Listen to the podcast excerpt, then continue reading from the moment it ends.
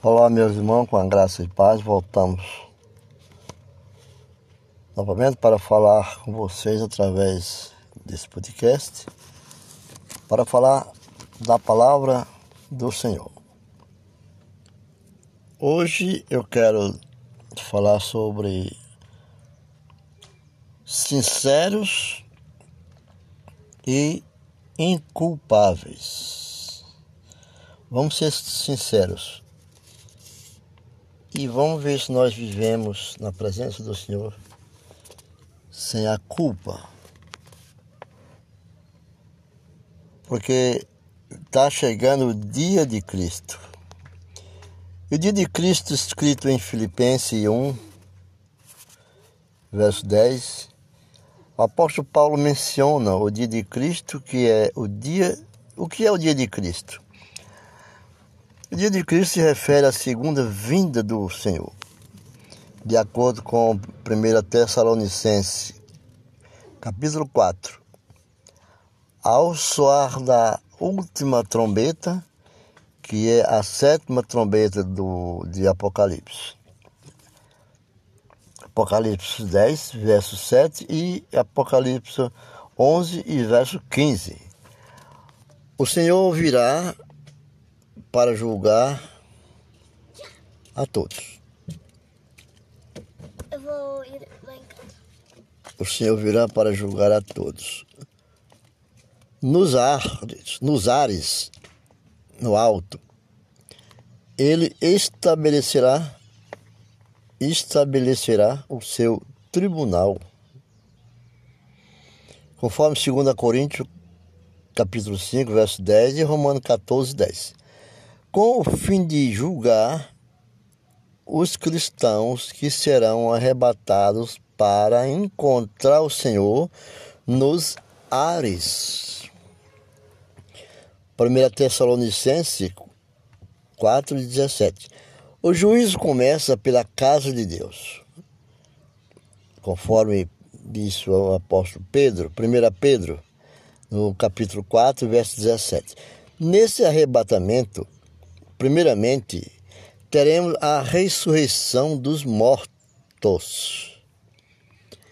Então Jesus vem, ressuscita os mortos e depois os vivos. Teremos o campo, o corpo transformado e seremos arrebatados. E juntamente com os lá ressuscitados, que já estão ressuscitados, nós iremos todos comparecer perante o tribunal de Cristo, pois é o dia de Cristo. Para quê? Para que cada um receba segundo o bem ou o mal que tiver feito, por meio do corpo. Conforme escrito em 2 Coríntios 15, é, 5, Coríntios, 2 Coríntios 15, perdão, é 2 Coríntios, deixa eu, deixa eu confirmar, é 2 Coríntios capítulo 5, verso 10. Muitas vezes, quando falamos que o Senhor nos julgará no seu tribunal, não nos sentimos muito bem, porém, o julgamento não é algo ruim. Não é algo ruim. Não será como muitos imaginam uma exibição dos nossos pecados. E muitos citam, fala do livro de Apocalipse e traz uma condenação terrível perante as, as pessoas que erram. Dá medo. Medo. Mas o Apocalipse é para o conhecimento e preparação informação e uma instrução dos nossos erros para a salvação. E o julgamento não é ruim, como muitos pensam. Ou imaginam uma exibição dos nossos pecados, pois os pecados que confessamos e foram perdoados, esses não serão mais julgados todos os pecados que nós confessamos e foram perdoados, esses não serão mais julgados, segundo a palavra do Senhor. Para isso, precisamos ser iluminados pelo Senhor e confessar os nossos pecados para que sejamos transparentes para o Senhor Deus, sem mácula alguma. No livro de Efésios 5, 27. Se há alguma mancha em nós, manchas de pecados, devemos pedir ao Senhor Jesus que realmente nos limpe. Senhor, limpa-me. Isso devemos fazer enquanto estamos vivos na terra, meu irmão. Depois nós íamos para o céu, ou andar de cima, como diz todo mundo diz, foi para o céu. Não tenho certeza se foi para o céu, mas vai para um julgamento.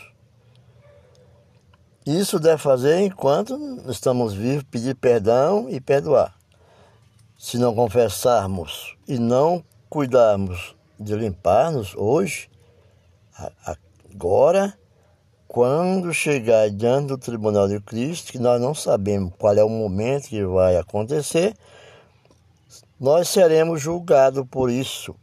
Ali já não haverá tempo para ser perdoado, porque já chegou o último instante do nosso tempo, que Jesus vir que lidamos com o pecado, todos, todos receberemos dele louvor e poderemos entrar no milênio para reinar. Esse será o julgamento do dia de Cristo. O dia de Cristo, porém, muitas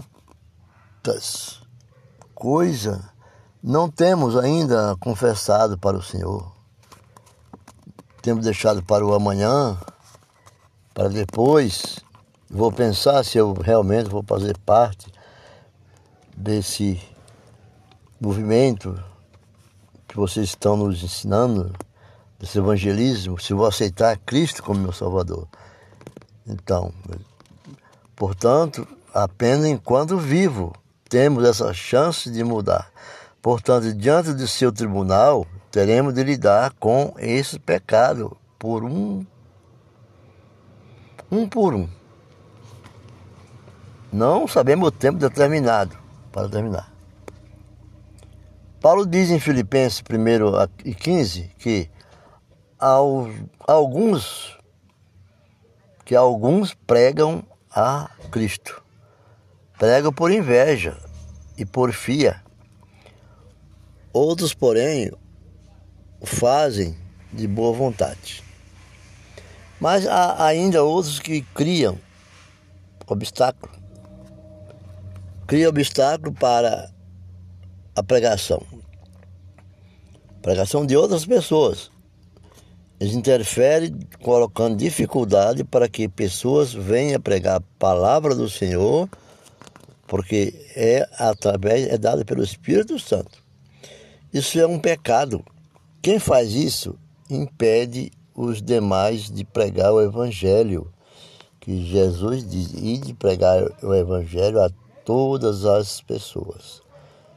Se por inveja impedimos outro de pregar o Evangelho, isso é um pecado. Se hoje não lidarmos também com isso, teremos de fazê-lo diante do tribunal de Cristo. Não tem como fugir. Mas se nos arrependermos agora, ele não nos irá condenar por isso. Temos de, de clarificar Deixa bem claro para os nossos pecados hoje, lidar com eles agora e não mais viver em pecado. Pecado confessado, pecado entregue para ser perdoado, porque só quem perdoa é Cristo. Há pessoas que falam palavras negativas e causam divisão na igreja muitas divisões na igreja diante do tribunal de Cristo. Elas terão de prestar conta disso. não tem escapatória, pois esse seu falar negativo impediu o trabalho do Evangelho, com o qual nós todos fomos comissionados para esse trabalho. Naquele momento, elas não mais terão oportunidade de clarificar essa questão. Naquele momento do dia de Cristo, é, quem assim proceder não irá receber louvor diante do Senhor, mas será lançado nas trevas. E treva é na escuridão. Devemos evitar essas coisas, meus irmãos, pois um dia o Senhor julgará todas elas. Devemos ser sinceros e inculpáveis, sem culpa, no meio desta geração pervertida que estamos vivendo nos dias atuais e corrupta, porque é o que mais vemos a destruição das famílias e de pessoas de bem. Para o dia de Cristo, quando chegar o dia de Cristo, o dia de Cristo, assim certamente reinaremos com o Senhor Jesus no reino milenar que está próximo a chegar. Então, nunca devemos esquecer de proceder em relação ao pecado. Devemos procurar perdoarmos, se perdoar, confessarmos e sejamos irrepreensíveis e inculpáveis no dia de Cristo, porque Jesus está voltando, Maranata.